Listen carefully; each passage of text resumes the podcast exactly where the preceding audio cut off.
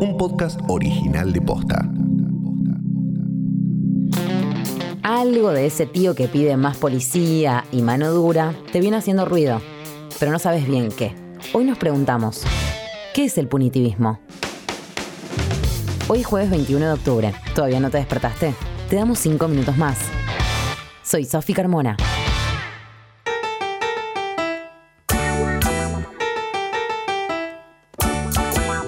Pibes en cana por tener un porrito encima, garitas de policía con luces de LED que parecen de la NASA, indignación porque los presos pueden tener celulares, la doctrina Chocobar.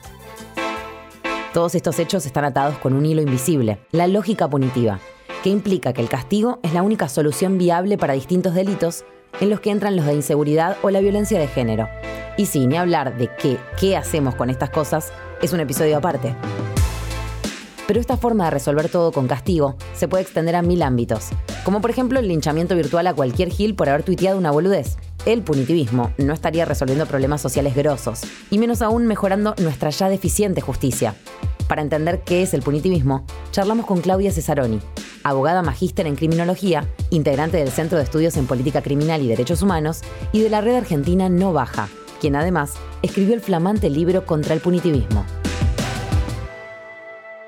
Hay una sentencia que habitualmente se utiliza en el campo del derecho penal que dice algo así como que el uso del sistema penal y del castigo debe ser la última ratio, es decir, lo último que se utiliza, el último procedimiento, la última modalidad que se utiliza para enfrentar eh, algún tipo de conflicto. La verdad que esto no sucede, sobre todo en los últimos años en nuestro país, en los que justamente lo primero, a lo primero que se acude para resolver un conflicto es aumentar el tiempo de pena, el tiempo de encierro, la modalidad del castigo. Y a eso lo llamamos punitivismo, es decir, a la idea de que el castigo, lo punitivo, eh, la aplicación de sanciones es la mejor manera de resolver todo tipo de conflictividad. Eh, y en ese plano aparece la noción de micropunitivismo, con múltiples ejemplos, desde el modo en que se abordan situaciones, por ejemplo, en el ámbito educativo, y así se expande como mancha venenosa el punitivismo no solo al ámbito del sistema penal, sino a otras áreas de la vida en sociedad. Ok, esta es una forma de pensar, pero ¿qué efectos tiene en el sistema penal? Uno de los efectos más graves, a mi juicio, es eh, en la construcción eh, de un sistema penal que aumenta de modo desmedido las penas. Nosotros tenemos penalistas académicos, académicas y personas, digamos, que discuten sobre penas, sobre el sentido, la utilidad, etcétera, de las penas sin haberse topado en la vida o prácticamente nunca con el modo en que esas penas eh, afectan los cuerpos y las almas de las personas a las que se les aplican.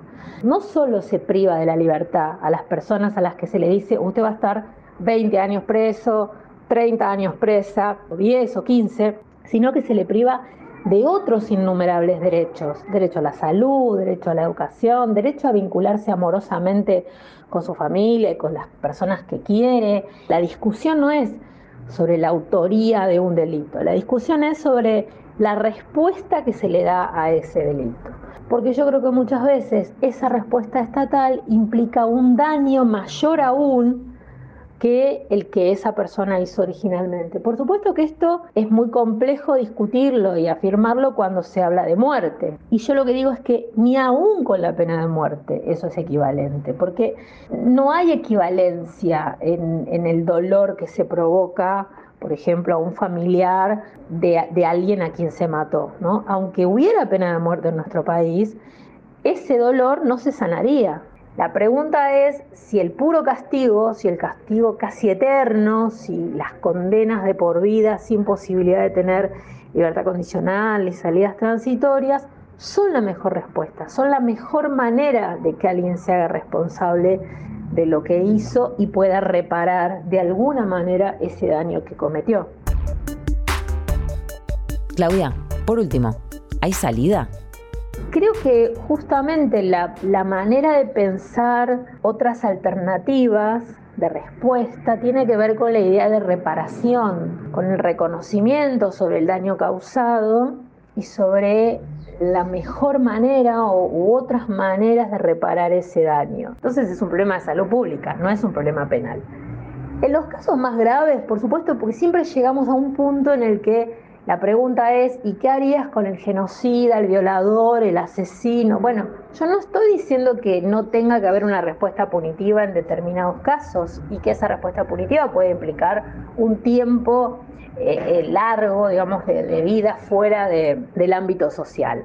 Pero esas personas, digamos, esos autores de delitos son la absoluta minoría, no son la mayoría. Hay un, hay un problema en la manera en que se presenta el problema penal que es hacerle creer al común de las personas, a nuestra sociedad, que la cárcel está llena de violadores y asesinos. Y cuando vamos a los números nos damos cuenta de que la inmensa mayoría de las personas que están privadas de libertad, mucho más de la mitad de las personas que están privadas de libertad, primero, más de la mitad son todavía inocentes, o sea, no sabemos si son autores de un delito porque están procesados, no han sido condenados. Esa es la discusión que me parece que hay que dar y que no es una respuesta única para todos los casos, sino que eh, requiere abordar los distintos tipos de delitos o los distintos tipos de transgresiones de modos diversos. Bueno, es un montón. El movimiento antipunitivista existe en todo el mundo y por algo es.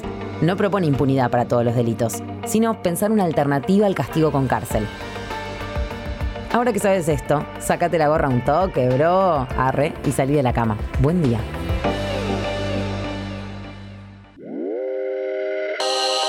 Cinco minutos más es un podcast original de Posta.